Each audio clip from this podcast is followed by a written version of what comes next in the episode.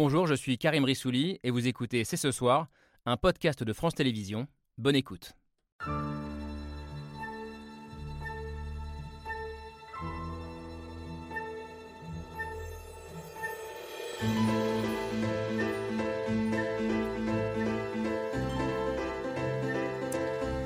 Bonsoir à toutes et à tous, soyez les bienvenus sur le plateau de C'est ce soir. Très heureux de vous retrouver au soir du premier round dans la rue contre la réforme des retraites. Un succès incontestable avec des cortèges noirs de monde à Paris et dans de nombreuses villes de province. La barre du million de manifestants largement dépassée selon la police, 2 millions selon les syndicats, avec le sentiment que la contestation l'emporte pour le moment sur la possible résignation dont nous parlions depuis plusieurs jours.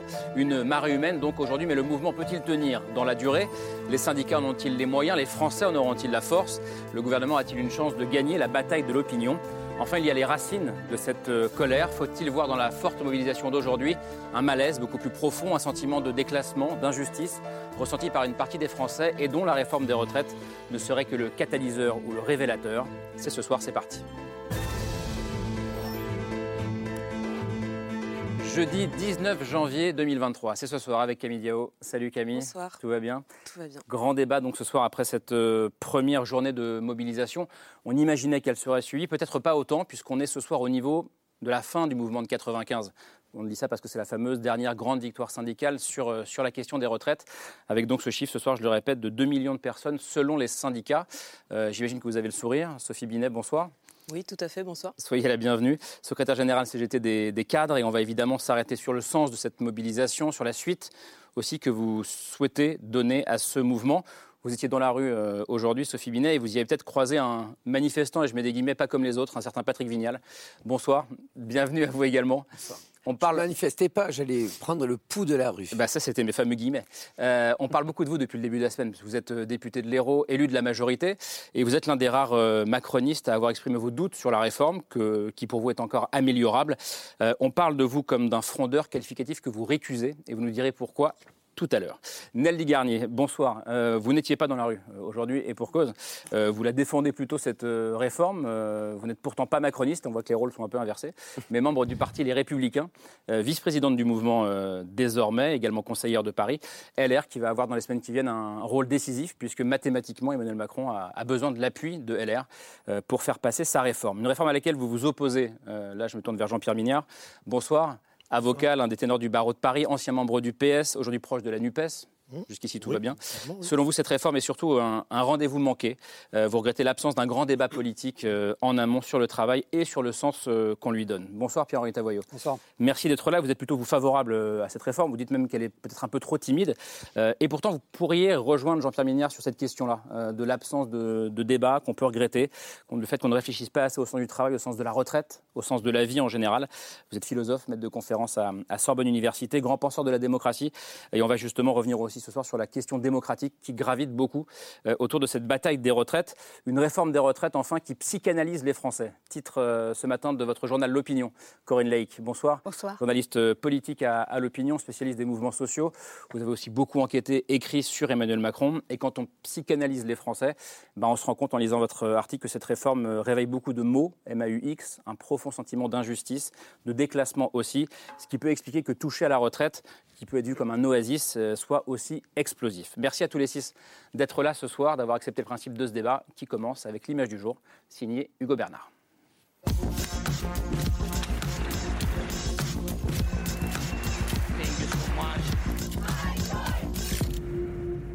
L'image du jour, c'est des rues noires de monde. On est à 98%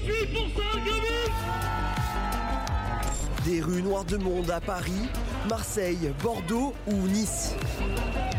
60 ans la retraite 37 ans et demi de cotisation Des étudiants, des salariés, des enseignants, des personnels de milieux hospitaliers, des cadres et même des policiers.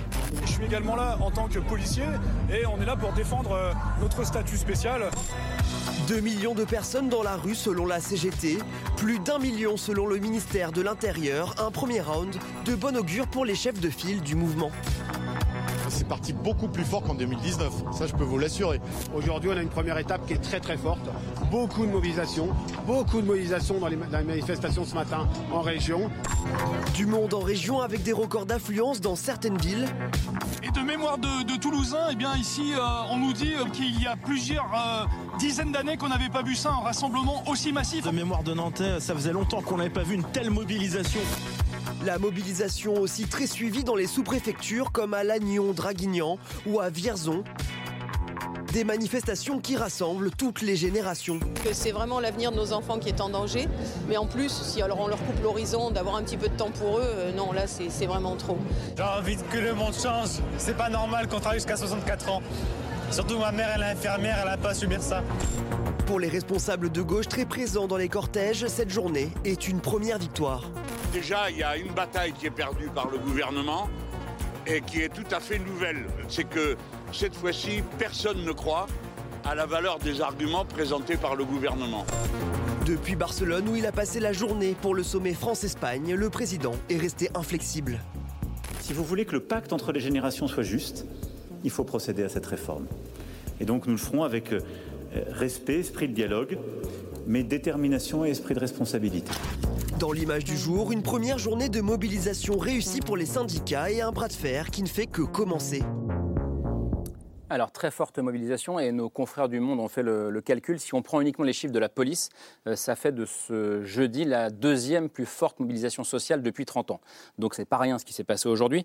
Euh, Qu'est-ce que ça change ce soir euh, pour vous, Sophie Binet, membre de la CGT, je le rappelle? Bah, on avait gagné la bataille de l'opinion, et je pense que l'Élysée le sait. Maintenant, on a gagné la bataille de la résignation, et on montre que euh, les salariés sont déterminés, qu'ils et elles ne se laisseront pas faire. Il y avait du monde dans les manifestations, on a battu des records. Il y avait encore plus de grévistes, parce qu'il y a beaucoup de salariés qui n'ont pas pu aller manifester parce que les écoles étaient fermées, qu'il n'y avait pas de transport. Euh, il y avait évidemment, c'était services publics euh, morts, pas de services publics, pas de transport. Il y avait beaucoup de grévistes dans le privé, par exemple euh, Dassault, euh, il n'y avait pas de production à Dassault, dans l'automobile pas de production, Nestlé pas de production. Il y avait des salons de coiffure qui étaient fermés, des petits commerces qui étaient Et il y fermés. avait beaucoup euh, de monde dans ce qu'on appelle la France des sous-préfectures, dans beaucoup de fait. petites villes ou de villes moyennes aussi. C'est là où la mobilisation a été la plus forte, avec par exemple 10 000 à Charleville-Mézières, du jamais vu de mémoire euh, sociale, 200 sur l'île de Groix. Enfin, voilà, donc une mobilisation qui est ancrée, très très forte, et donc euh, on ne se laissera pas faire. avec dans certaines villes euh, parfois jusqu'à un cinquième de la population, en tout cas l'équivalent d'un cinquième de la population qui était dans, qui était dans les rues aujourd'hui. Patrick Vignal, vous êtes surpris par l'ampleur de cette, euh, de cette mobilisation et notamment dans les, dans les petites villes, villes moyennes, euh, cette France que vous connaissez bien pour le coup Personnellement, non, puisque lundi, j'étais avec votre équipe de tournage et, euh, sur la comédie et j'ai vu qu'il y avait. À Montpellier, donc, hein. à Montpellier, il y avait une non-adhésion. Et puis tout à l'heure, je suis allé voir euh, comment ça Oui, fonctionnait. vous étiez dans le cortège. Oui, fait moi, ce que, ce que je trouve important, d'abord, ça s'est quasiment bien passé. Et ça, c'est important qu'il n'y ait pas eu de violence. Vous savez, je pense qu'on n'est pas sur une réforme de retraite. On est sur un projet de société, sur une quête de sens. La nouvelle génération veut avoir cette relation personnelle, le Covid est passé par là, professionnelle et familiale. Donc, je ne parlerai pas de réforme, hein. je parlerai d'une autre façon d'avoir la relation au travail et la relation, ce que j'appelle de retraite, qui est un travail euh, Ça, différent. c'est ce que vous souhaiteriez, mais ce n'est pas forcément ce qui est présenté. Pour l'instant, c'est une réforme des retraites pour assurer le financement et la pérennité. C'est ce que nous dit l'Élysée pour l'instant. Je- nous avons un trésor dans la retraite à répartition. Après, le vrai débat, c'est savoir comment la finance et qui la finance. Et je pense qu'on a des pistes qu'on va évoquer ce soir. on- va en parler, mais sur la question de la résignation, c'est intéressant. On a fait des émissions, euh, peut-être vous étiez là d'ailleurs, Pierre-Henri Tavoyeux, où on se disait le Covid est passé par là, la crise sanitaire est là, il y a une forme de fatigue démocratique, et peut-être que les Français ne redescendront plus dans la rue comme, comme auparavant. C'est intéressant ce qui s'est passé aujourd'hui. Oui, puis je, je pense que le, le fait significatif, effectivement, c'est la décentralisation de la, la- la protestation, si je puis dire. Parce que finalement, le cortège de- à Paris n'est pas, bat pas les records, mais en tout cas, dans les provinces, ça, c'est effectivement, et dans les villes de province, c'est tout à fait significatif. Donc ça, c'est un, un élément qu'il va falloir interpréter de, de- de très près, parce qu'il y a quelque chose comme aussi euh, une sorte de revanche de la province euh, par rapport à Paris, et, et je pense que ce point-là euh, mérite d'être noté. Ça, C'est un peu l'écho des, des Gilets jaunes. ça Pourquoi aussi, une hein. revanche de la province Euh, de- de la province par rapport à Paris, parce que oui. la centralisation parisienne, c'est-à-dire l'idée qu'on peut euh, s'exprimer, euh, les territoires parlent Mm. euh, par rapport à une, une mesure nationale. Ça, je pense que c'est assez significatif, en effet. Jean-Pierre Mignard, vous êtes d'accord avec ce, point-là? pas vraiment. Pas vraiment. D'abord, c'est l'île de France plutôt que Paris, parce que beaucoup de bus venaient des villes d'île de France pour, arrêter- pour aller à Paris. Donc, c'est l'île de France. Et puis, alors, bien sûr, mais c'est la province. Mais moi, je pense qu'il y a une raison de fond. C'est que les gens vont très mal, on va très mal. on va très mal parce qu'il y a un grand malaise, on ne sait pas ce que la, la vie amène. Il y a une guerre, il y a les questions climatiques, il y a la question du pouvoir d'achat. Qu'est-ce que vont devenir les gosses? Comment on va vieillir? Et comment on va vieillir? Je dis on, hein, parce que j'en ai marre d'entendre les Français, les Français. Je suis français et je m'inclus, y compris dans les angoisses et les peurs. Donc, il y a le sentiment toujours dans ces mouvements, enfin de se retrouver. C'est-à-dire que, alors qu'il fait très froid, des, des, un million de personnes, un million cinq cent mille personnes ont eu trouvé une chaleur. Sophie Bonnet, Ça, c'est euh, connu, ça. froid au pied, elle me disait tout à Et l'heure. donc ça, je pense que c'est un... Oui, alors on a, Là, on là, j'ai a froid au pied, Non, mais on a chaud au cœur. Et ça, je crois que c'est très important, euh, surtout dans, dans des sociétés où le lien social, pour parler comme les sociologues, on dit qu'il se délite, etc. Là, il y a un moment de plaisir. Voilà, il y a un moment de plaisir. Il ne faut pas l'oublier. Et ça, c'est très important. Dans la mémoire de gauche, hein, mémoire politique d'ailleurs en général, pas seulement la gauche, le fait de se retrouver, de marcher ensemble, d'être sur le pavé ensemble, ça forge des souvenirs, ça forge du lien, et ça, c'est inarrêtable. Inarrêtable. Nelly Garnier, alors vous n'étiez pas dans la rue et la mémoire de gauche n'est peut-être pas la vôtre, je, n'en sais rien, mais ça, doit quand même vous parler, euh, ce- cette mobilisation aussi forte. Bah, oui, effectivement, comme vous le dites, enfin, moi je viens d'une famille politique qui a comme constante et comme marqueur constant d'avoir toujours dit on défend le travail, on défend LR, le les fait, Républicains. les républicains, l'UMP puis euh, les républicains, on défend le travail, on défend le fait de réussir par son travail, de vivre dignement par son travail et après une vie de travail, d'avoir droit à une retraite et euh, une retraite qui soit une retraite digne par rapport à toute cette vie de travail qu'on a eue. Et donc notre ligne a toujours été en responsabilité de dire on a la responsabilité de préserver ce système de retraite et le système de retraite par répartition, qui est d'ailleurs le système auquel adhèrent les Français, parce que c'est un système de solidarité. Donc, vous voyez, on, est, on a toujours à la fois porté des réformes par le passé, comme la réforme de 2010, et en même temps, on, on ne peut pas s'opposer à une réforme que nous-mêmes, on appelle de nos voeux depuis un certain donc nombre malgré, de temps. Malgré le Mais, soutien populaire à la contestation et le monde dans la rue, ça ne fait pas vaciller. Effectivement, on ne peut pas défendre aujourd'hui une réforme de retraite comme on l'aurait fait en 2017, par exemple, quand moi j'étais engagée dans la campagne de François Fillon. Parce que la société française en 2023, en janvier 2023, c'est pas la société française qu'on avait en 2017. On est dans une période de crise euh, qui n'est pas les mêmes. D'ailleurs, euh, on rattrape aujourd'hui le fait que cette réforme, elle n'a pas été faite sur le premier quinquennat. On- Nous, on aurait souhaité qu'elle soit faite dans des temps meilleurs, qu'elle soit faite dans des conditions plus apaisées. Là, on le On fait. rappelle qu'il y en avait une, mais qui n'était pas du tout la même. hein. On le, fait, à euh, on, on le fait à un moment qui est très compliqué pour le pays en termes de, de crise économique, de crise énergétique, de crise sociale. Et puis on le fait effectivement avec un rapport au travail qui a évolué. Moi, je le dis très clairement, quand je me suis arrivée, euh, euh, quand j'ai commencé la politique avec, euh, en 2007 sur la campagne de Nicolas Sarkozy, je pense que les gens de ma génération qui étaient jeunes se disaient beaucoup plus que par le travail, on pouvait vraiment changer de conditions. On pouvait vraiment avoir. Je pense qu'il y a, un rap- il y a, il y a une, une perte de foi dans ce qu'on peut faire par le travail, dans ce qu'on va gagner. Il y a beaucoup plus d'insécurité sur ce qui est promis, sur ce qu'on va perdre. Et donc, il y a une crise de confiance qui est plus grande. Parce que, et qui est liée aussi à la responsabilité des politiques qui n'ont pas agi plus tôt. Donc, c'est pour ça que notre position, bah, c'est de. C'est une position de responsabilité. C'est vrai que les républicains auront un rôle crucial dans euh, le débat, débat qui va s'organiser, à la fois euh, de soutenir le principe d'une réforme, mais en même temps d'organiser la concertation et le débat qui aujourd'hui sont pas suffisants. Et c'est le débat avec les partenaires sociaux, c'est le débat avec les autres groupes politiques. Mais je vais vous le dire, c'est aussi le débat interne, parce que vous aurez remarqué qu'au sein euh, du, de- du parti Les parti LR. Républicains, nous avons nous-mêmes des discussions sur la pénibilité, sur, euh, euh, voilà, sur, sur la question du comment on protège les carrières sans heurter, parce qu'il faut avoir conscience que on- le travail n'est pas en fin de carrière, on n'est pas tous aussi abîmés par, euh, par cette vie de travail qu'on a eue. On va reparler du, du sens du travail. On ne va pas faire deux, deux heures sur la question politique pure, mais quand même, euh, Corinne Laïc. J'ai cité Bernard Thibault, euh, ancien leader de la, de la CGT, qui était l'une des figures de 95, euh, qui dit, et Nicolas Sarkozy, euh, dit- qui rappelait ce que Nicolas Sarkozy disait en 2010. Et voilà ce que disait Nicolas Sarkozy. Quand la CGT et la CGC, donc le syndicat des cadres, sont d'accord, c'est qu'on a un problème. C'est le cas en 2023. C'était déjà le cas pour la réforme le systémique. Ouais. La CGC a Est-ce que, est-ce- évolué ces dernières années dans un le, sens plus que le gouvernement a un problème? Ce soir Ah, objectivement, il a un problème, ça c'est clair. Euh, il a un problème de compréhension de, de- de- de- sa réforme. Euh, et je pense que ce que les gens comprennent, c'est l'évidence, à savoir qu'on leur demande à beaucoup d'entre eux, peut-être pas à tous, de travailler plus longtemps. Et là, on se heurte à ce qu'on a tous déjà dit plus ou moins, c'est que le problème, ce n'est pas la retraite en France, c'est le travail. On a un, vrai, un énorme problème avec le travail. Dans le papier de l'opinion que, que, vous avez cité, que j'ai fait, 52% des salariés français euh, euh, disent qu'ils sont reconnus à leur juste valeur.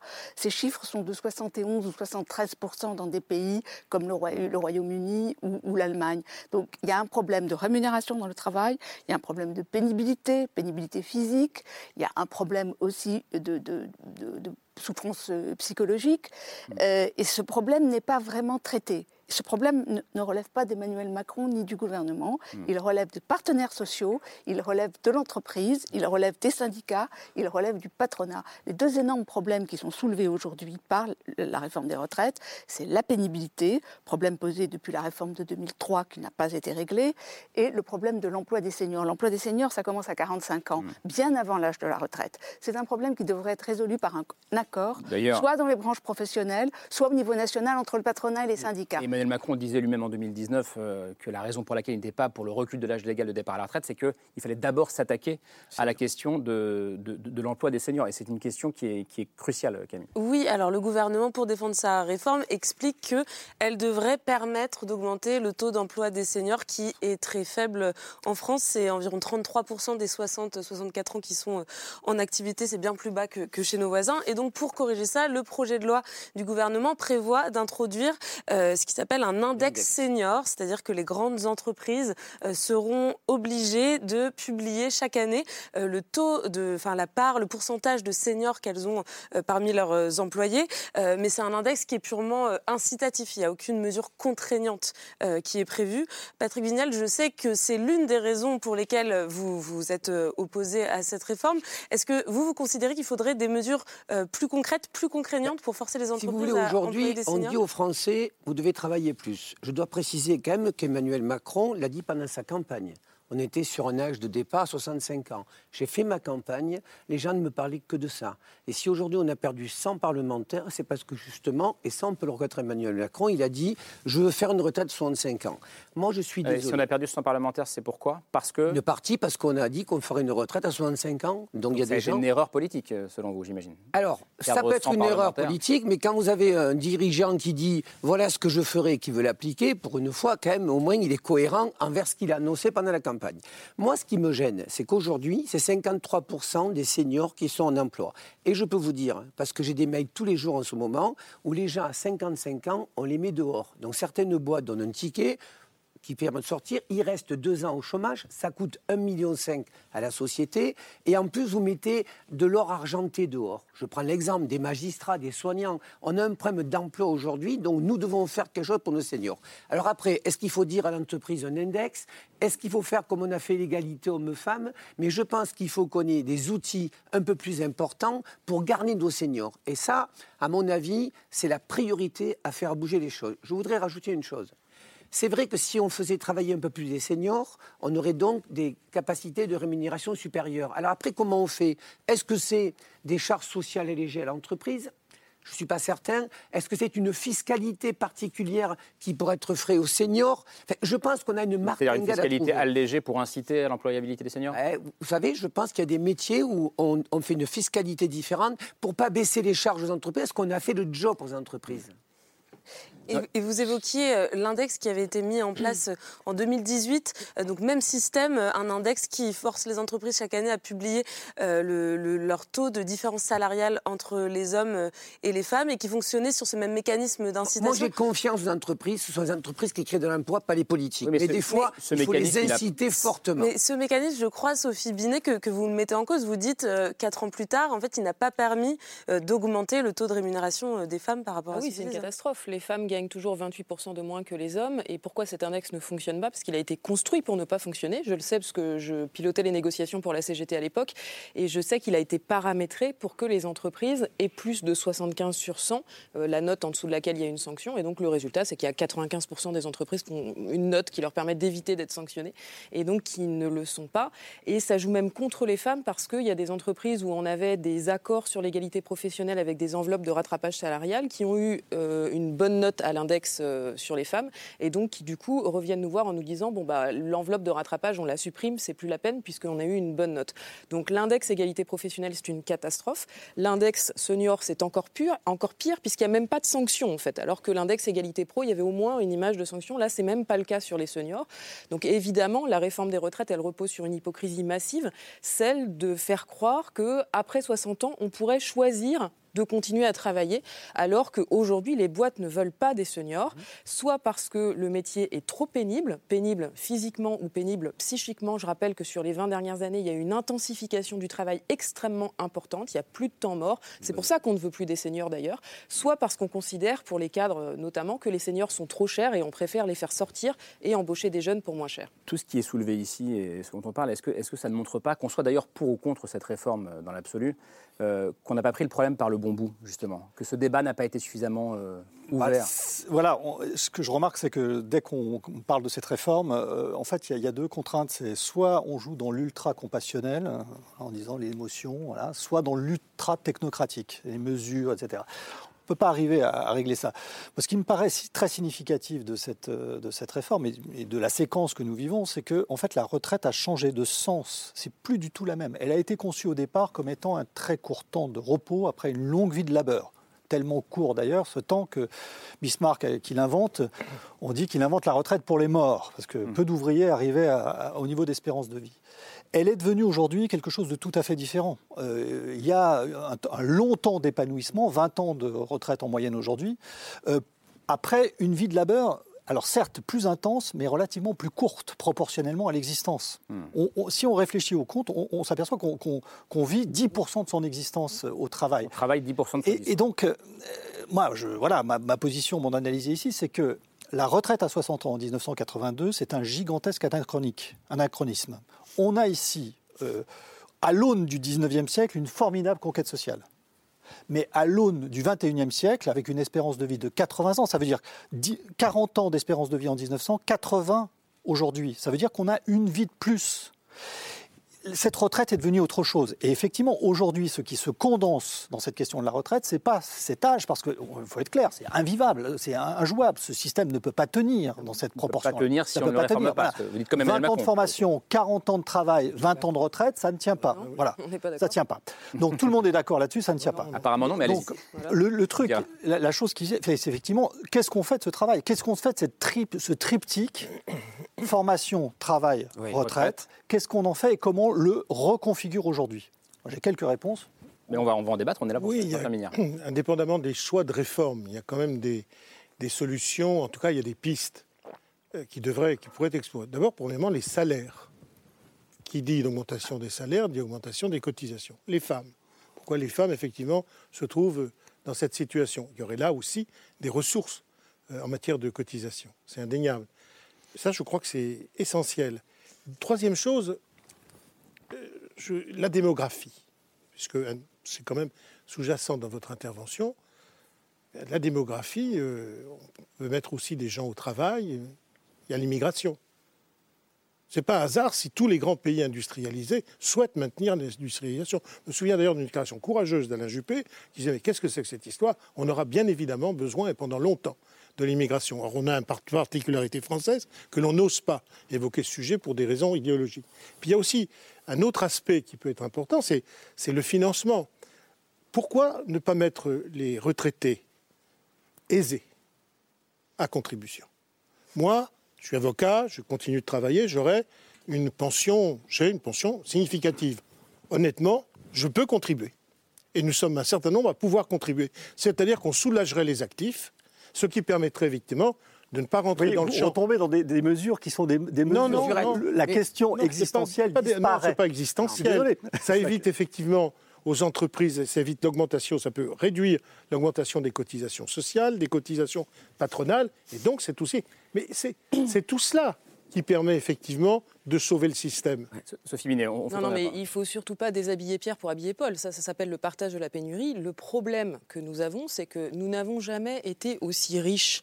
Euh, les dividendes explosent. 80 milliards cette année distribués euh, aux actionnaires. Depuis 1980, depuis la, la, retraite à 60 ans, en fait, on a perdu chaque année 100 milliards d'euros qui étaient versés auparavant des richesses que nous produisons, qui allaient pour la rémunération du travail, qui maintenant partent pour la rémunération du capital. C'est ça le problème. C'est le problème de répartition des richesses. Et donc, évidemment que le système de retraite. Comment Il n'y a pas de problème démographique. Le, le, pic démographique est passé. Là, euh, il y a une petite bosse. Ben non, mais vous regardez les, euh, les études du corps. non, mais regardez, mais euh, tous ben les oui, économistes le, disent, le disent. Regardez les études du corps.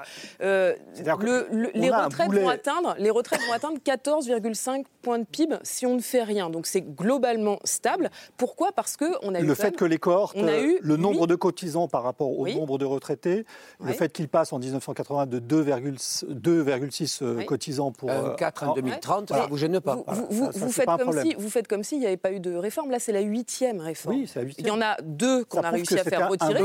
Celle-là celle sera la troisième. Celle-là ouais. sera la troisième. Et donc là, on nous parle de quoi? On nous parle de 12 milliards d'euros qu'il faudrait trouver à horizon 2027. 12 milliards d'euros, la moitié, 6 milliards par exemple, on le trouve en faisant l'égalité salariale. Oui, mais... Si on, on, on, luttait enfin contre le chômage des seniors, on ferait rentrer de l'argent. Et puis, il suffirait d'augmenter légèrement le taux de cotisation pour trouver ces 12-15 milliards et pouvoir garantir la pérennité de notre système. Puisqu'on parle du corps. Oui, puisqu'on parle du corps, donc je, je rappelle juste, c'est le Conseil d'orientation des retraites. Il se trouve que pendant que les Français euh, étaient dans la rue aujourd'hui, les auditions sur la réforme des retraites ont continué à l'Assemblée nationale et qui était euh, entendu, c'était Pierre-Louis Bras, le, donc le président de ce Conseil d'orientation des retraites, euh, qui euh, expliquait, enfin voici ce qu'il a expliqué, voici ce qu'il a affirmé euh, sur les perspectives financières à terme du système actuel. Les dépenses de retraite, vous le voyez, sont globalement stabilisées et même à très long terme, elles diminuent dans trois hypothèses sur quatre. Et dans l'hypothèse retenue par les gouvernements, elles diminuent très très peu, mais un peu à terme. Donc, selon le président du corps, même dans le, le scénario plutôt pessimiste mmh. choisi par le gouvernement, euh, le système tel qu'il existe n'est pas euh, en, en, danger, Patrick Vignal. Mais, moi, je vais être clair. Moi, je ne veux pas instrumentaliser ce que dit le corps. Ça ne me satisfait pas que les gens aient des retraites à 1200 euros. Tous les jours, j'ai des gens qui m'expliquent avec un loyer à 700 euros, abonnement Internet, à la fin du mois, on ne peut même pas aller au restaurant.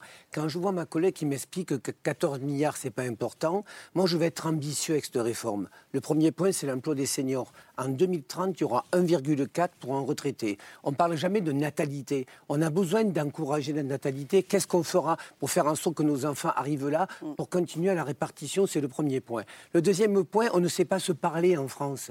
Je pense qu'on pourrait avoir... On a une branche assurance maladie qui est bénéficiaire de 3 milliards. On ne pourrait pas, à partir de 40 ans, avoir un parcours de vie professionnel et, et, personnel sur la pénibilité. Il y a des métiers qui vont arriver, il y a 50% des métiers qui vont changer. Est-ce qu'on ne pourrait pas avoir un accord serein avec la CGT, mais pas dans un bras de fer en disant c'est 60 ans, la réforme, on ne bougera pas. On pourrait inventer du consensus, on pourrait être adaptable, on pourrait faire en sorte, parce que la pénibilité, ça existe, le burn-out à l'entreprise, ça existe. C'est intéressant, c'est ça, qui on, me gêne. On, on, ne sait pas se parler, dit non. Patrick oui. Moi, je, je, je trouve qu'il y a quelque chose d'assez fascinant, c'est que le corps, Conseil d'orientation des retraites, créé par Lionel Jospin, était destiné à être une instance de diagnostic partagé. Le diagnostic partagé, c'est la première étape de toute réforme. Oui. On est incapable de partager ce diagnostic. Voilà. on n'arrête pas de discuter pour savoir si c'est une bosse, un creux. Donc, voilà. Donc ça, c'est vraiment un échec collectif. Dans ce corps, sont, les partenaires sociaux sont représentés.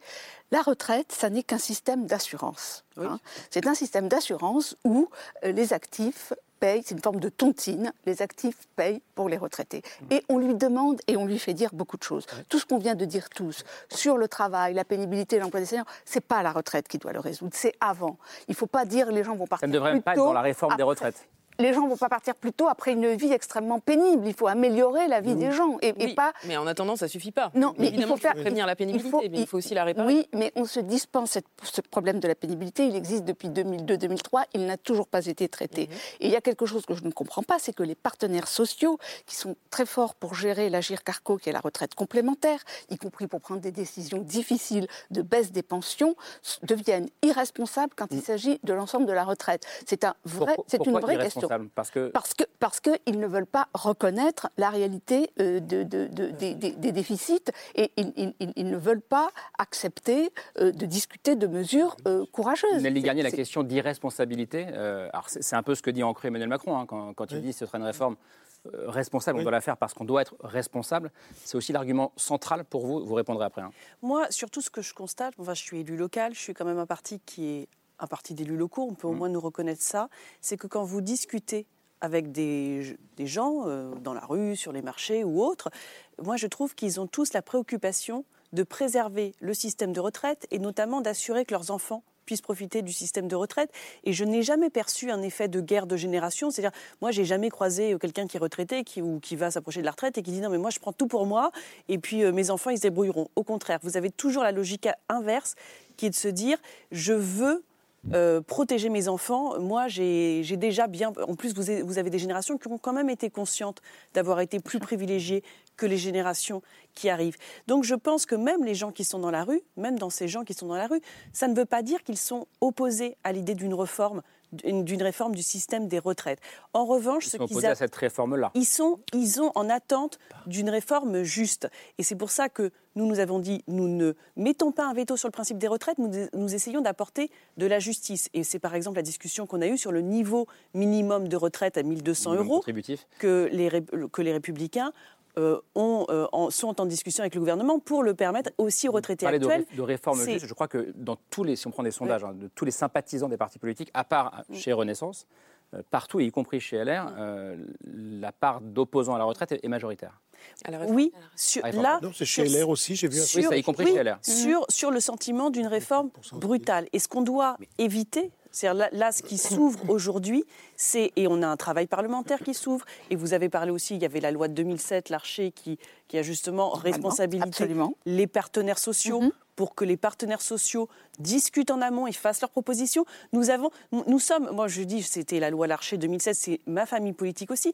On est une culture du dialogue social, c'est-à-dire que et, et, là, pardon, et donc, là, le, le risque trop brutal pour vous? Le risque aujourd'hui, si vous voulez, le risque aujourd'hui, c'est d'avoir euh, une division du, du, pays et de monter les Français les uns contre les autres. Vous voyez, par exemple, quand moi on m'interroge et on a pu m'interroger sur la question des grèves, souvent on vous disait non mais alors euh, le droit de grève c'est important, mais quand même, euh, faut pas trop embêter les Français, il faut les laisser travailler. C'est un discours que je tiendrai pas aujourd'hui parce que je trouve que depuis cinq ans, on a quand même eu la crise des gilets jaunes, qui était une crise majeure. Vous parlez du fait que la, que, les manif que, les manifestations, elles sont beaucoup en province. Mais je pense que parce qu'il y a aussi une culture, mmh.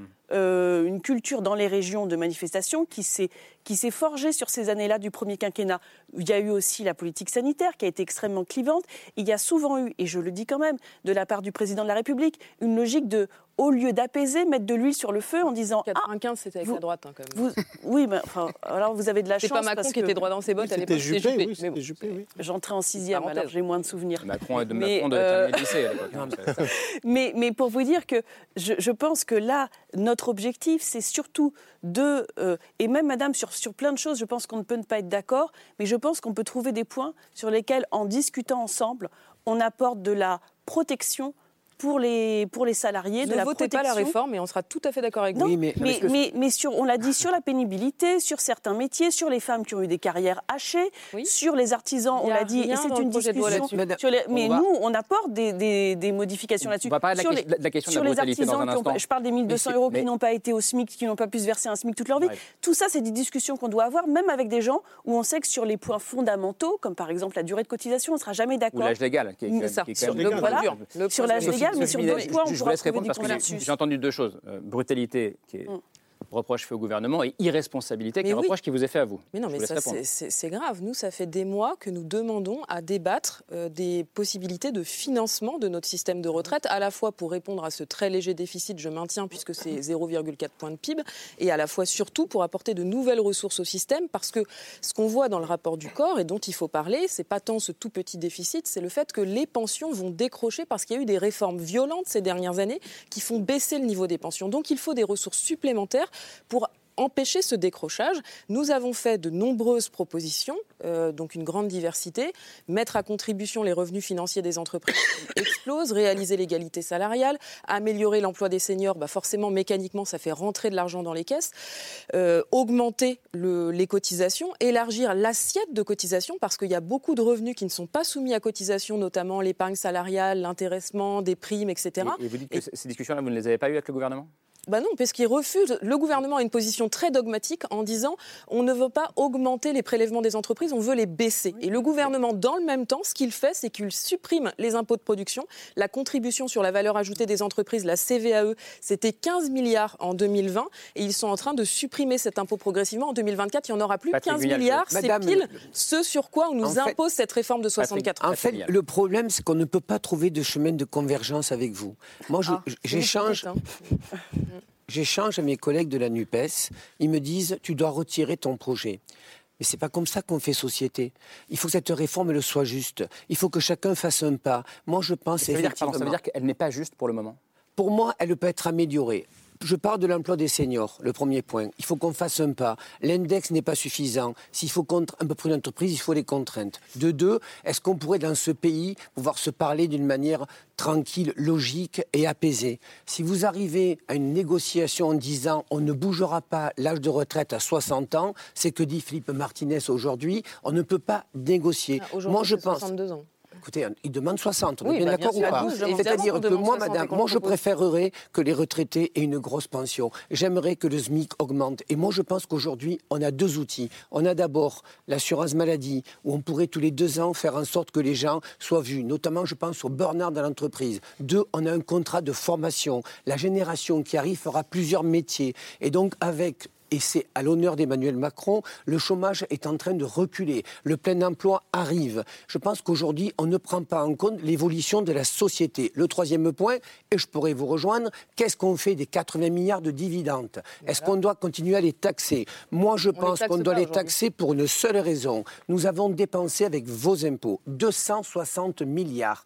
On emprunte autant. On est la France, le pays européen qui a le plus aidé le quoi qu'il en coûte. Moi, j'aurais envie de dire à ces entreprises, disent ceux qui ont le plus d'aider ceux qui ont le moins. Alors après, est-ce que c'est incitatif? Ils sont déjà taxés à 37%. Comment on fait? Et là, on aura un vrai débat Ben, apaisé. vous voyez, on a un et madame, premier on l'a d'accord sur le constat. Il faut travailler sur les dividendes et sur les aides Oui, publiques aux entreprises. oui. Jean-Pierre Mignard. Les aides publiques aux entreprises, on est passé de 30 milliards dans les années 80 à 157 milliards aujourd'hui. Oui, mais l'économie redémarre aussi. On- Vous savez, excusez-moi. Ça- ça crée aucun emploi, hein. La, chaîne, la, chaîne des- la reine des Verts, euh, Marine Tonnelier dit. La reine des Verts. Voilà, je ne. Secrétaire général. Je ne veux pas de. Un de- peu sexiste. Je veux une. Non, non, franchement, c'est que je. J'arrive pas à dire son prénom. Je connais Marine- Marine. Marine Tondelier. Tondelier. Alors, non, vraiment, franchement. Ouais, ne- non, mais soyez cool. Marine Tondelier. Et je le promets que je le retiendrai, je vais la prendre par cœur. Quand elle dit je veux une France sans milliardaires, moi, c'est pas mon problème d'avoir des riches. Moi, je veux des riches, mais je veux qu'ils participent à la société. Je veux plus de pauvres, moi. Voilà. On en, vient, J'aimerais qu'il y on en on en vient quand même toujours à la question de la justice, notamment de la justice fiscale. On en a parlé Oui. hier euh, longuement. Jean-Pierre Et puis la question de méthode. Parce que, regardez, la discussion que je trouve d'ailleurs très intéressante qu'on a ce soir, elle peut s'inscrire dans, un- dans la durabilité, avec des forums permanents. Or là, nous sommes prisonniers de promesses de campagne. Et je constate que la promesse de campagne, c'était d'une part, je me tourne vers ma droite. 64, c'était 65 ans. Au départ, 65. La droite est contente. La droite vient voter. Mais je me tourne aussi vers la gauche en disant 64. non au RN. La gauche, venez. C'est-à-dire que le même candidat, à la fois, s'adressait à l'électorat qui était l'électorat le plus conservateur, en tout cas, ou l'électorat LR, connaissant les positions d'ailleurs de LR, et il s'adressait aussi au barrage antifasciste. C'était ça.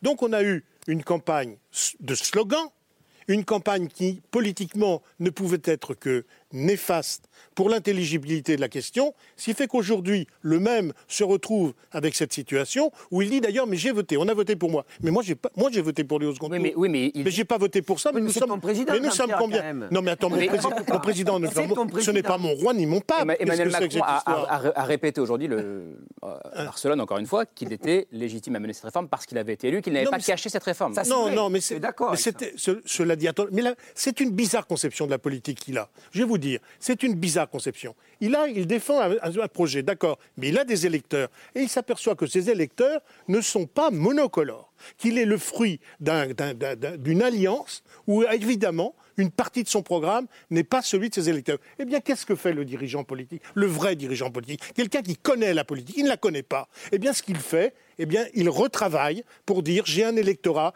qui n'est pas conforme à la réalité des promesses que j'ai faites. C'est pas des choix, ce n'est pas mentir, au Un contraire. peu de mauvaise foi, parce qu'il a, petit peu. il a sorti une idée pour Prenez sa garde. campagne, une seule idée. Cette idée, donc, il, il est élu sur une seule idée, parce que la campagne était oui. dérisoire. Elle était tour, il était en dérisoire. face de Marine il n'y a pas eu de débat. pas Donc, deuxième non, mais tour. Il n'a pas peu été importe, élu au il est sur élu sur 65 cette ans. idée, avec uniquement ce programme. Donc là-dessus, pardon, mais euh, je ne le défends pas en, en la matière, parce que je trouvais que cette campagne était absolument abominable. Abominable. On, est, on est bien d'accord. On- mais on paye peut-être ça aussi aujourd'hui, hein. On ne peut pas le lui On la paye, reprocher. hein. Voilà. Moi, ce qui, ce qui me paraît, euh, en fait, euh, Mais- le, le défaut de... Oui, pardon. Allez, non, sur la question de la, légitimité à, mener, est-ce que l'élection suffit à faire la légitimité? Et au soir de sa réélection, Emmanuel Macron, alors je me souviens plus exactement de, des termes qu'il a utilisés, mais il a dit j'ai conscience que votre Une vote m'oblige. Oui, c'est exact. Oui, mais L'élection est légitime, hein, on est d'accord. Le la- programme, non. voilà, il y a un truc sur lequel il s'engage, c'est le seul. Donc euh, franchement, là- là-dessus, on ne peut pas dire le contraire. Euh, qui, est, qui est que sur d'autres points, euh, la fin de vie, des, des- des logiques participatives, euh, ce Conseil national de, de la refondation, enfin voilà, qui met en place sur d'autres. Mais sur ce point-là, oui, il y a. Et vous ne pas- regrettez pas là-dessus vous- perd les législatives? Vous Il ne le regrettez pas le, Non, parce qu'il aurait, il aurait dû perdre, il aurait dû Oui, perdre la on a perdu présidentielle. une partie pour ça, faut être Mais honnête. vous ne regrettez Non. pas le, le fait qu'il n'y ait pas cette euh, fait 23 discussion débuts. citoyenne autour, autour des retraites, notamment Évidemment, oui. Non, mais surtout, il y a deux points. C'est d'une part le fait que ce débat-là n'a pas pris, n'a pas, a pas fonctionné, parce qu'effectivement le contexte n'était pas favorable. Et puis deuxième chose, c'est que, encore une fois, on a le sentiment euh, depuis euh, 1982 qu'il y a une sorte de logique de, de réparation. C'est-à-dire que là, encore une fois, je maintiens que cette réforme de, de 1982 Anachronique. Était une erreur historique et que on, rattrape, on essaie de récupérer, on essaie de mettre des rustines. Six réformes tentatives. Le point essentiel, c'est que aujourd'hui, dans cette logique de réparation, ça n'enthousiasme personne et qu'il faudrait arriver à faire en sorte de connecter cette réforme de la retraite avec quelque chose d'autre. Moi, ce qui, ce qui me paraît intéressant, ça serait de dire voilà, on a des vies aujourd'hui, formation, travail. Retraite, 20, 40, 20. Donc il y a un truc qui colle pas dans cette affaire.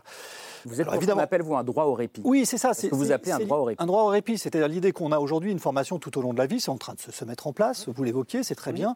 On a aujourd'hui un travail tout au long de la vie, si je puis dire. On commence en douceur avec l'alternance, on finit potentiellement en décélérant, ce qui est très raisonnable sur le plan des... Parce qu'on oublie toujours dans cette logique de droit à la retraite que la retraite, c'est aussi une cassure, c'est une rupture brutale. On dit que c'est un droit formidable, mais il y, en a, il y a un paquet de gens qui en souffrent considérablement parce qu'on perd son agenda, son relationnel, son identité, son utilité sociale, et c'est extrêmement douloureux, d'autant dans les classes les plus laborieuses et les plus euh, défavorisées qu'on s'aperçoit que le, le temps de vie après la retraite est extrêmement court. On pourrait envisager, à partir de là, utopie, eh bien, une retraite tout au long de la vie. Avec un pacte qui consisterait à dire la chose suivante, vous allez travailler plus longtemps, mais au cours de votre existence, vous, aurez avez le droit de temps.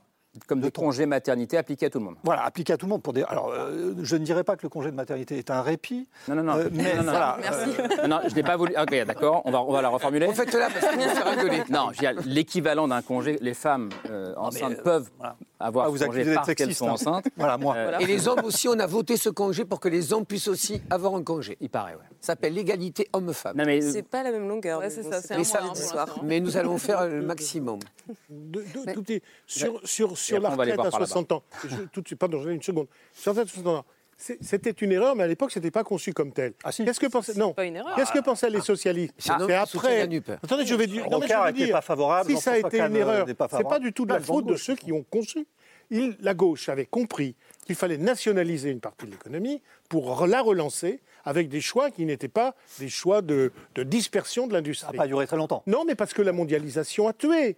Ah le oui, mais projet. la mondialisation, c'est le réel. Bien, mais- c'était aussi le réel. Ça a été un choix politique sincère qui était juste. Non, mais sincère, mais ça veut- on peut se l'environnement sincèrement, hein, a vous largement savez, hein. effectivement contribué pas- j'ai pas- à réduire ce, ce projet. Donc c'est pas une erreur, c'est pas de la folie. hein. Non, c'était juste pour dire par rapport euh, au fait que c'était une promesse de campagne. La question de la légitimité. La question de la promesse de campagne. Et que le fait que les Français auraient voté, je ne pense pas que les Français ont voté sur la question de la réforme de la retraite. Et pourtant, Oui, mais- je suis d'une famille politique pour Oui, qui c'est un marqueur fort. Je pense que les Français. Déjà, nous n'avons pas eu de campagne de fond sur cette campagne. Je crois qu'on peut tous se le dire. On a eu la guerre en Ukraine, on avait la crise Covid. C'était une non-campagne. Euh, qui s'est résumée à un barrage quand même au second tour contre le Rassemblement national. Il faut avoir l'humilité de le reconnaître. Il faut avoir l'humilité de le reconnaître que les élections législatives ont laissé voir un paysage politique français complètement explosé Mmh. et qu'il faut en tenir compte. Et je pense que là, sur quelque chose, sur un débat aussi important, on ne peut pas se dire qu'on va partir sur un quinquennat de 49-3.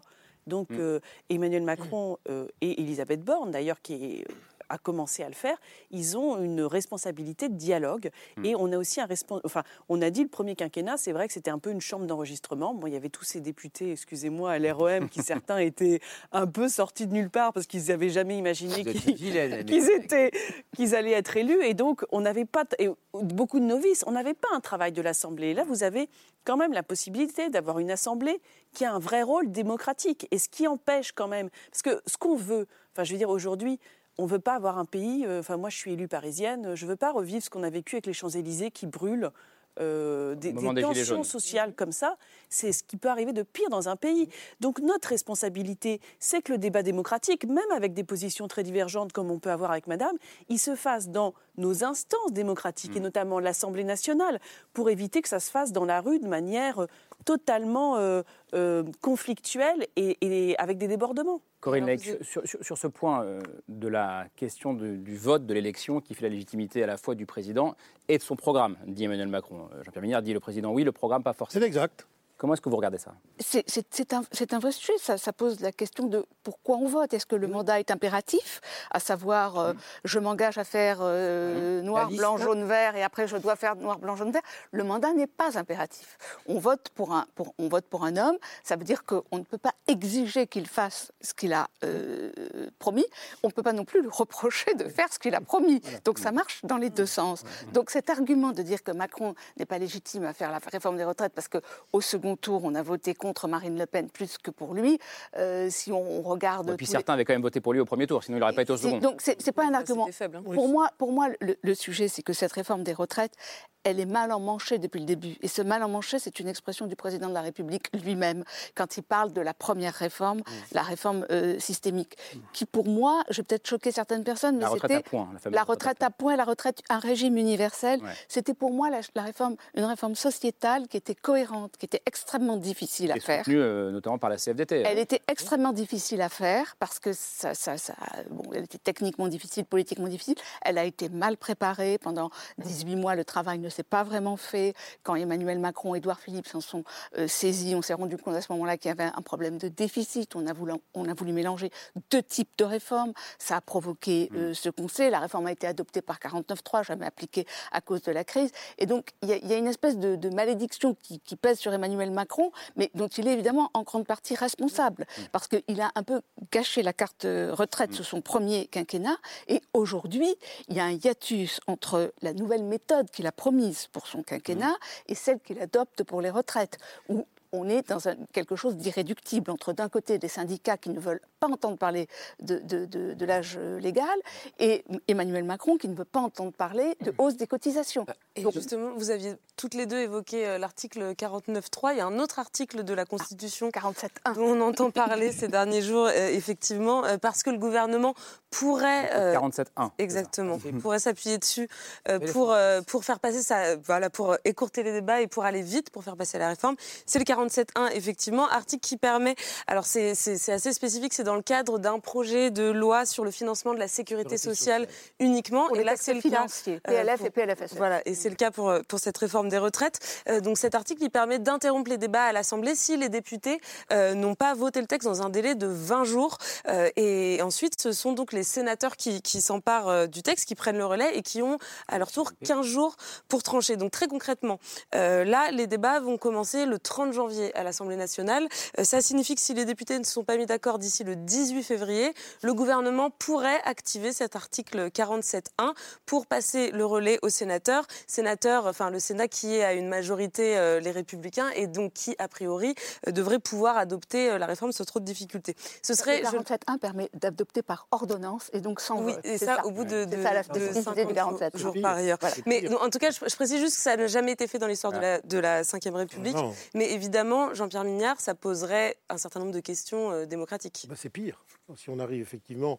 C'est pire que le 49.3. Ah ben, euh, Bah, je crois que, pardon, je crois que dans, dans l'opinion, c'était- pas Corinne Lake, mais Non, c'est vous- si vous avez, Oui, vous avez aimé le coup près du 49.3, vous adorez la guillotine du 47.3. Oui, c'est exactement ce que je pense. oui. Dans l'opinion. Je mais je- ce que je pense, vous vous rendez compte que c'est invraisemblable. C'est certainement une des lois majeures de notre pays. Elle est au cœur du pacte social et on en est à imaginer des systèmes de couperets sans que les, les Ils sont dans la- parlements... on les imagine pas, ils sont dans la Constitution. Non, mais ils sont- On les re- on les ressort. Non, non, mais attendez, bien sûr que les- il y, a plein, il y a plein de choses dans la Constitution. Il y a même l'article 16, si vous voulez. La question, elle est sur le plan l'intelligence politique, c'est de savoir à quel moment on utilise un texte ou on ne l'utilise pas, et comment on arrive dans ce pays à parler et à se mettre d'accord. C'est pas possible qu'on en soit là.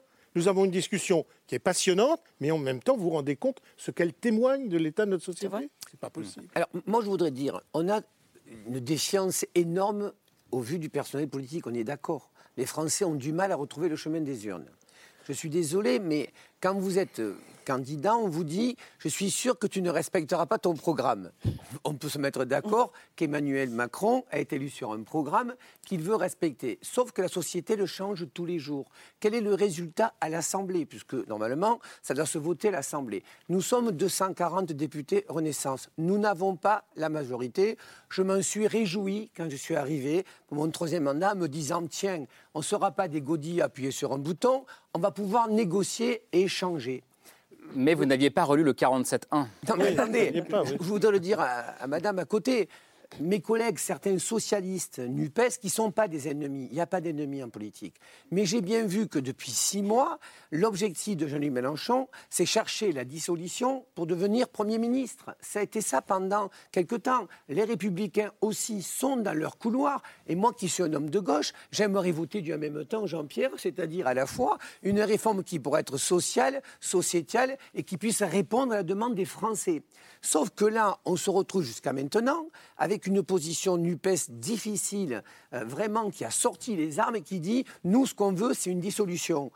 Demain, on a une dissolution, ça ne changera pas le paysage. On aura peut-être juste, au lieu de 89 députés RN, on aura 102. Parce que je voudrais tous vous dire que les députés RN, ils sont extraordinaires. Costumes, cravates, ils sont polis, mais ils n'ont pas changé, ce sont les mêmes. Donc ça veut dire qu'on a tous une responsabilité. Et je me dis à ma collègue, on a tous une responsabilité. Et je l'ai dit d'ailleurs à mes collègues NUPES, je leur dis, il faudrait quand même que tous, on essaie un peu d'avancer. Que sur la pénibilité, je prends un exemple. Vous êtes professeur d'école, vous devez partir au mois de février, vous devez rester jusqu'au mois de juin parce que vous aimez vos gamins. Et qu'est-ce qu'on fait pour eux? On n'est pas capable de leur dire on va te donner un bonus supplémentaire. On n'est pas capable de dire aux seniors qu'on a besoin d'eux. On manque de médecins, d'infirmières. Et on va leur dire aujourd'hui, maintenant, vous devez rester plus. Bonifions tout ça. Patrick, Parce c'est que je toi qui- pense qu'on peut y arriver. Mais c'est toi qui es au pouvoir, Patrick. Ah, ouais, écoute, pas encore, mon chéri. Non, mais presque. Euh, c'est votre majorité quand c'est même. ta majorité. C'est Binet. votre majorité. Non, mais je, je crois que le message de ce soir est très clair, c'est que le- la responsabilité, vous parlez de responsabilité, Oui. je suis d'accord avec vous, la responsabilité du premier responsable d'entre nous, c'est-à-dire Emmanuel Macron qui est président de la République, c'est d'entendre le message de la rue, de retirer sa réforme pour éviter le chaos, éviter la récession. Mais, On est dans mais de une retirer situation sa réforme pour économique après commencer à discuter fragile. d'une réforme? Par exemple, nous, on est pour une réforme. hein. On pense qu'il faut faire une réforme des retraites pour améliorer le niveau des pensions. Et qui- Chère madame, vous, vous- vous préféreriez pas qu'on se mette autour d'une table, qu'on prenne les métiers en pénibilité? Je vous donne notre, notre exemple. bien sûr, mais à que- Montpellier, au CHU, à la Péronie, il y a 15 ans, une infirmière, elle était tranquille, s'occupait de ses soignants. J'y suis allé dernièrement, elle est presque en train de s'occuper des violences. Elle a peur des violences parce qu'il y a... Oui, parce qu'il y a un manque de Voilà. personnel qui fait que les Et usagers. on ne pourrait pas ensemble nous dire la est-ce qu'on valorise l'infirmière? Est-ce que l'infirmière peut aider le médecin? que- Mais Jean-Pierre- vous rétorque, c'est vous qui êtes au résultat pouvoir. De votre Oui. réforme, le résultat Oui, de votre réforme pour les infirmières et les aides-soignantes, c'est que a- actuellement elles peuvent partir à 57 ans. Avec votre réforme, elles partent à 59 ans. Donc si c'est ça, se mettre autour d'une table. madame, parce qu'on a besoin d'elles, hein, parce qu'on n'a pas d'infirmières. Par d'accord, contre, on va les bonifier. les Elles ne partiront pas à 1200, elles partiront à 2000 de D'accord, retraite bah, peut-être. Bonifiez-les, sauf que les infirmières, elles ont une espérance de vie de 7 ans de moins que la moyenne des femmes. Donc c'est Travaillons sur la pénibilité, travaillons sur le bonheur au travail. Excusez-moi, un euro mis par une entreprise, c'est 4 euros de productivité. Je pourrais vous rejoindre. Qu'avez-vous fait Il y a sur plus de salariés que La situation à l'hôpital n'a jamais été aussi critique. 30 ans de la lâcheté. démissions tous les jours. 30 ans de lâcheté sur l'hôpital, c'est pas Emmanuel Je Macron. reprends un peu là parce 30 que, ans ça je- dure. ça, Vous me êtes fait d'accord penser, avec à- ça ça me fait penser au titre de l'article de Corinne Laïc sur la psychanalyse euh, des, des Français. Pas vous, hein, je veux dire, mais on voit bien que l'en- on, pourrait, on pourrait, nous aussi, on est d'accord. Non, mais retraite, deux points, la réforme qui psychanalyse les Français. C'est-à-dire que le fait que vous dites, euh, on met tout dans cette réforme. Oui, euh, Et, en réalité, ça commence avec une citation de Bruno Chrétien, président de l'Institut de protection sociale, qui vous dit La France est un pays à vocation universelle qui vit un sentiment de déclin. Il dit Les Français savent qu'ils ne sont plus une grande puissance économique, ni le creuset de la démocratie. Alors ils se racontent une histoire, celle du meilleur système de protection sociale. C'est ça qu'on vit? Je, pense que les Français pensent que ce qui fait leur spécificité, ce qui fait leur force, et on l'a vu d'une certaine manière pendant la crise euh, du Covid, euh, malgré tous les défauts de notre système de santé, c'est qu'on on, tient grâce à notre système de protection sociale, avec des filets de sécurité qui fait que par rapport à d'autres pays, on est quand même mieux protégé.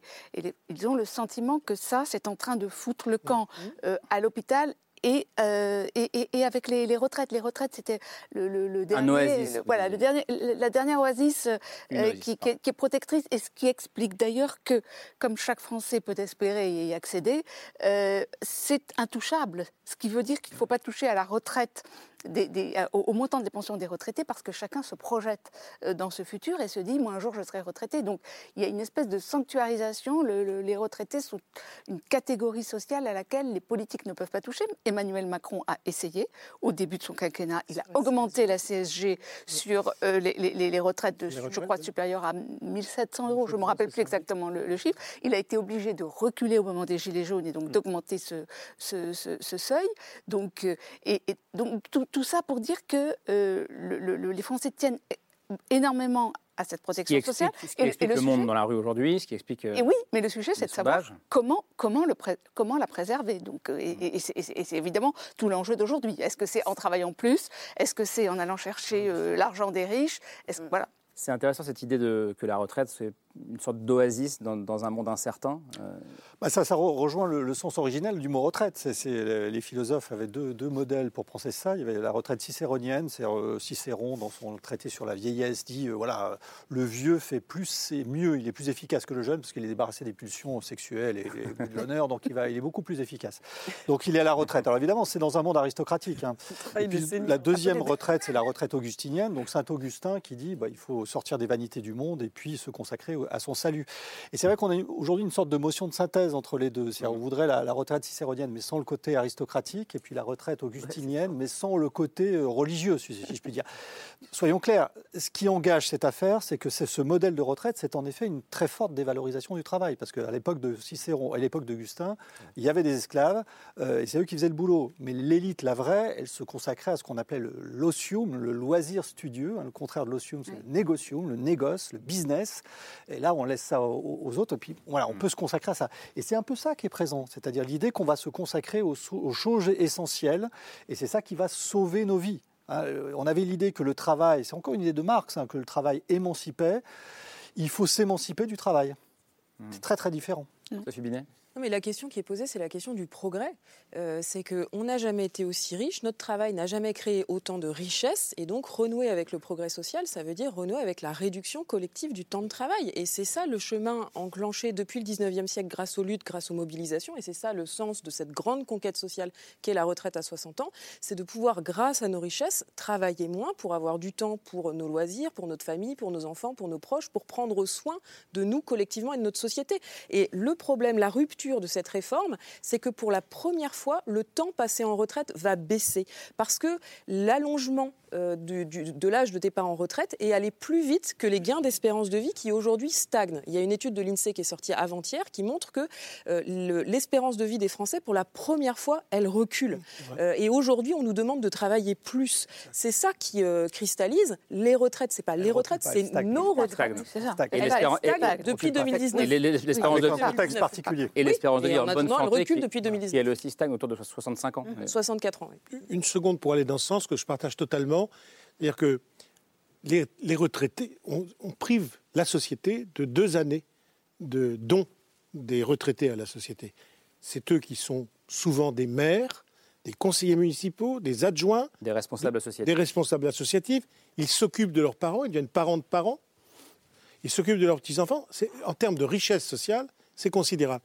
On, les prive, on va nous se priver de deux années d'investissement social qui représente, qui est considérable tout, sur tous les plans. Et ça, c'est pas réfléchi. C'est-à-dire que c'est pour ça qu'on a une réforme comptable. Hmm. Et on n'a pas une réforme humaine ni sociale. C'est ce qui vous fait dire que le mouvement va s'inscrire dans la durée? Bien sûr, parce que les gens savent cela. C'est qu'ils savent ça. Ils savent que c'est même l'altérité qui est en cause, c'est leur lien. Et puis là, je vais vous le dire, c'est peut-être émotionnel. Moi, je suis quelqu'un d'assez émotionnel. Je le reconnais, je suis bélier, premier des camps, c'est terrible. eh bien, je vais vous dire, c'est vrai qu'ils ont plaisir d'être ensemble. Ça, ça, ça existe, c'est très important. En fait, moi, je ne suis, pas d'accord. Émotion et compassion. Je ne suis pas d'accord pour dire on vit plus longtemps, on doit travailler plus longtemps. ça, ça ne veut rien dire. Par contre, je pense que dans cette réforme aussi, on doit parler de choix et de liberté. Moi, j'ai croisé la manifestation des gens qui m'ont dit j'ai 68 ans, je m'épanouis dans le travail, je veux continuer. Mais ils, manifestaient malgré tout. Ils, peuvent, ils venaient à la manifestation, ils voulaient voir comment ça fonctionnait. Ce que je veux dire plutôt, c'est plutôt. Beaucoup de Il n'y a pas de dialogue. Il n'y avait pas la manifestation. Il faisait un peu froid quand même. Je vous confirme, je vous confirme, je ne citerai pas la personne, elle est sur vos images. C'était une, une dame qui accompagnait son fils brancardier. Elle venait accompagner son fils qui est brancardier. Et donc, ce que je me dis surtout, dans cette liberté, c'est cette possibilité peut-être aussi d'avoir euh, la relation au travail différente. Vous l'avez dit, à 1960, à 1990, 60% disaient le travail est important. C'est que 21%. Et nous, les politiques, on ne sait pas sentir ça. On ne sait pas se dire que la priorité depuis le Covid, c'est d'abord aussi la vie personnelle. Regardez les médecins. Mon médecin de famille à moi travaillait 80 heures. On fait des maisons de santé dans l'Hérault. Les médecins vous disent je ne veux pas sacrifier ma vie professionnelle pour personnel. Et nous, politiques, on devrait anticiper ça. Donc la priorité, c'est quoi? C'est être bien au travail. C'est faire en sorte, si vous voulez, que les gens viennent au travail avec la banane et qu'ils puissent avoir envie de faire des choses. Et en fonction de la pénibilité, je pense que oui, madame, une infirmière dans un bloc opératoire, qu'elle puisse partir à 58 ans. Et par contre, si Karim, il est journaliste, il veut venir à 70 ans, il pourra y rester. Mais on est en train, madame, cette, ce compte de pénibilité est important. Voilà, le compte de formation, tout au long de la vie, on devrait pouvoir se former. Le maçon qui a 50 ans, le dos cassé, qu'on puisse y dire tu en achètes de chantier. C'est ça un projet de société. L'économie va redémarrer. Des mots, des actes. Et donc les bah, actes concrets, c'est que votre réforme reporte de deux ans le départ pour tous les métiers pénibles. Mais, je pense que c'est la raison pour laquelle il y est pour l'instant euh, C'est pour ça que j'essaie de la faire bouger. Juste Patrick Vignal, quand, il dit, c'est sur vos images, parce que l'équipe de C'est Politique a suivi ah Patrick Vignal toute la semaine, donc ce sera dimanche soir pour ceux qui veulent regarder C'est Politique. Un mouvement qui s'inscrit dans la durée. Est-ce que, est que vous y croyez? Est-ce qu'on est, qu'on est là dans un moment euh, peut-être plus important qu'on l'imaginait il y a quelques semaines où on disait bon, la réforme finira par passer euh, Est-ce qu'elle pourrait ne pas passer? Ce qui est sûr, c'est qu'il y a, je pense qu'il y, a un mouvement de tension euh, et de, malaise dans le pays qui s'inscrit dans, le, dans, le, dans, le, dans la durée, puisqu'on a une, on est face à une situation d'incertitude qui s'inscrit dans la durée. On est face à une situation d'inflation, on est face à un hiver où avec les prix de l'énergie qui explosent, on a euh, une situation de guerre euh, aux portes de l'Europe euh, dont on ne connaît pas l'issue et qui s'inscrit aussi dans la durée. Donc bien sûr que dans cette situation-là, vous avez le climat pour que si on n'apporte pas les réponses, ça dure. C'est pour ça que moi je le disais, il y a, une, il y a vraiment un impératif. Votre peur, c'est que ça dégénère. L'impératif, c'est vraiment que on organise le dialogue qui fasse qu'on apaise plutôt qu'on attise les tensions. Rapidement, Corinne Laïc, sur ce point. Euh, mon sentiment, c'est que si on compare avec ce qui s'est passé en 2010, il y a eu de très fortes mobilisations à très haut niveau et euh, le pouvoir n'a pas cédé. On n'est pas en 2010, les circonstances ont changé. Il y a effectivement un climat euh, particulier. Il y a la question du pouvoir d'achat. Même Nelly Garnet disait on ne pourrait pas refaire ce qu'on a fait en 2010. voilà. Donc on, est dans une incertitude. Euh, il faut voir ce que vont donner les futures euh, mobilisations. Et puis, s'il y a des phénomènes de, blocage qui perturbent la vie quotidienne des Français. C'est aussi. Mobilisation, donc la prochaine, c'est le 31 janvier, la prochaine journée intersyndicale. Oui, tout à fait. Je crois que le message aujourd'hui, c'est qu'on est déterminé. Il y a une détermination très forte. Trop, c'est trop. Pour la première fois, les salaires baissent en euros constants. Cette réforme, on ne la laissera pas passer parce que ce n'est pas les retraites, c'est nos retraites. Nos retraites financées par notre travail, nos cotisations. Elles ont été mises en place en 1945 au moment où le pays était ruiné. On a trouvé les moyens de financer les retraites par répartition. Et aujourd'hui, ce qu'on nous explique, c'est que ça n'est plus possible. Et on va faire chuter le niveau des retraites. Pourquoi? Pour laisser un boulevard au fonds de pension qui se frottent les mains à chaque réforme des retraites régressives. Le philosophe penseur de la démocratie, qu'est-ce qu'il dit? Non, je pense qu'Emmanuel Macron ne peut pas retirer son, projet parce que il, arrivera. Non, non, mais c'est vrai que stratégiquement euh, sur son sur son quinquennat, donc il va, euh, s'il va aller au bout. il va aller au bout et il va, si ça ne va pas au bout, dramatiser, trouver des instruments institutionnels pour faire en sorte que la situation devienne institutionnellement dramatique, sous forme peut-être de dissolution, etc. Donc si, si il y va à cette mmh. extrémité-là, parce que une abrogation de la réforme serait pour lui l'échec absolu de la totalité du quinquennat et le priverait des trois années qui restent à, gouverner. On sera là tous les soirs pour en débattre dans les prochaines semaines. Euh, on termine avec le choix de, Camille, c'est un petit pas de côté, euh, avec un, film, une, fiction qui raconte euh, euh, vous m'avez dit, vous m'avez écrit La folle épopée d'un jeune retraité. Oui, c'est un film que vous avez peut-être euh, déjà vu puisqu'il est sorti il y a une, un peu plus de dix ans, un road movie euh, qui pose un peu toutes les questions qu'on a posées pendant l'émission, à la fois du sens du travail, du sens de la retraite, du droit au répit.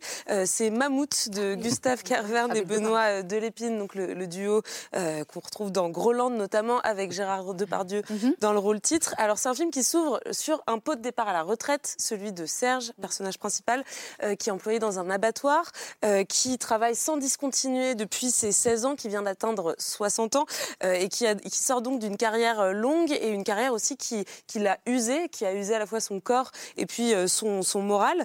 et pour autant, pas de retraite à taux plein pour lui, puisque certains de ses anciens employeurs ont, ont oublié de le déclarer, ont égaré des papiers. Donc pour récupérer à la fois ses vieux bulletins de paix et ses points de retraite perdus, il va partir dans ce road trip sur sa moto euh, qui est surnommée euh, la Mammouth et euh, il part à la recherche de ses anciens employeurs à travers la France. Bon, mais c'est simple, il te manque 10 justificatifs pour les boulots que tu m'as dit là. Tu vas aller chercher comme ça on est tranquille. T'inquiète pas, je roulerai pas vite. Ouais, t'as qu'à rouler une allure de retraité.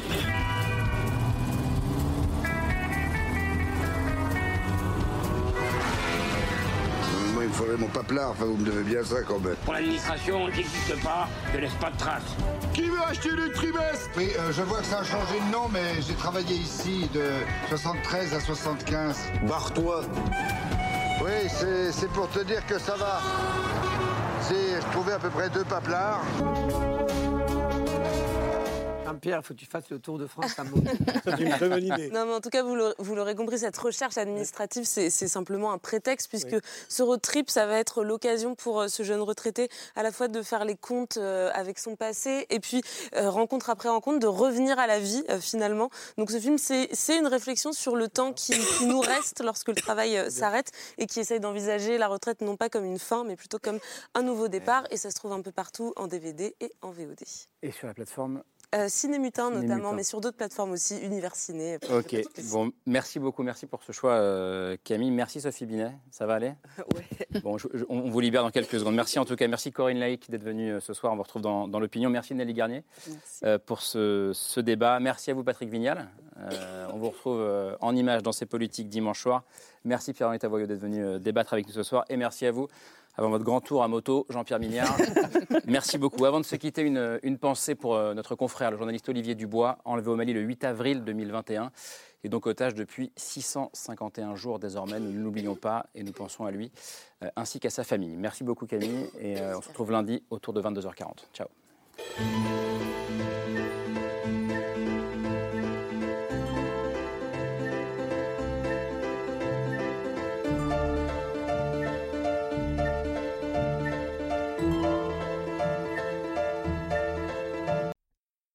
C'était C'est ce soir, un podcast de France Télévisions. S'il vous a plu, n'hésitez pas à vous abonner. Vous pouvez également retrouver les replays de l'émission en vidéo sur France.tv.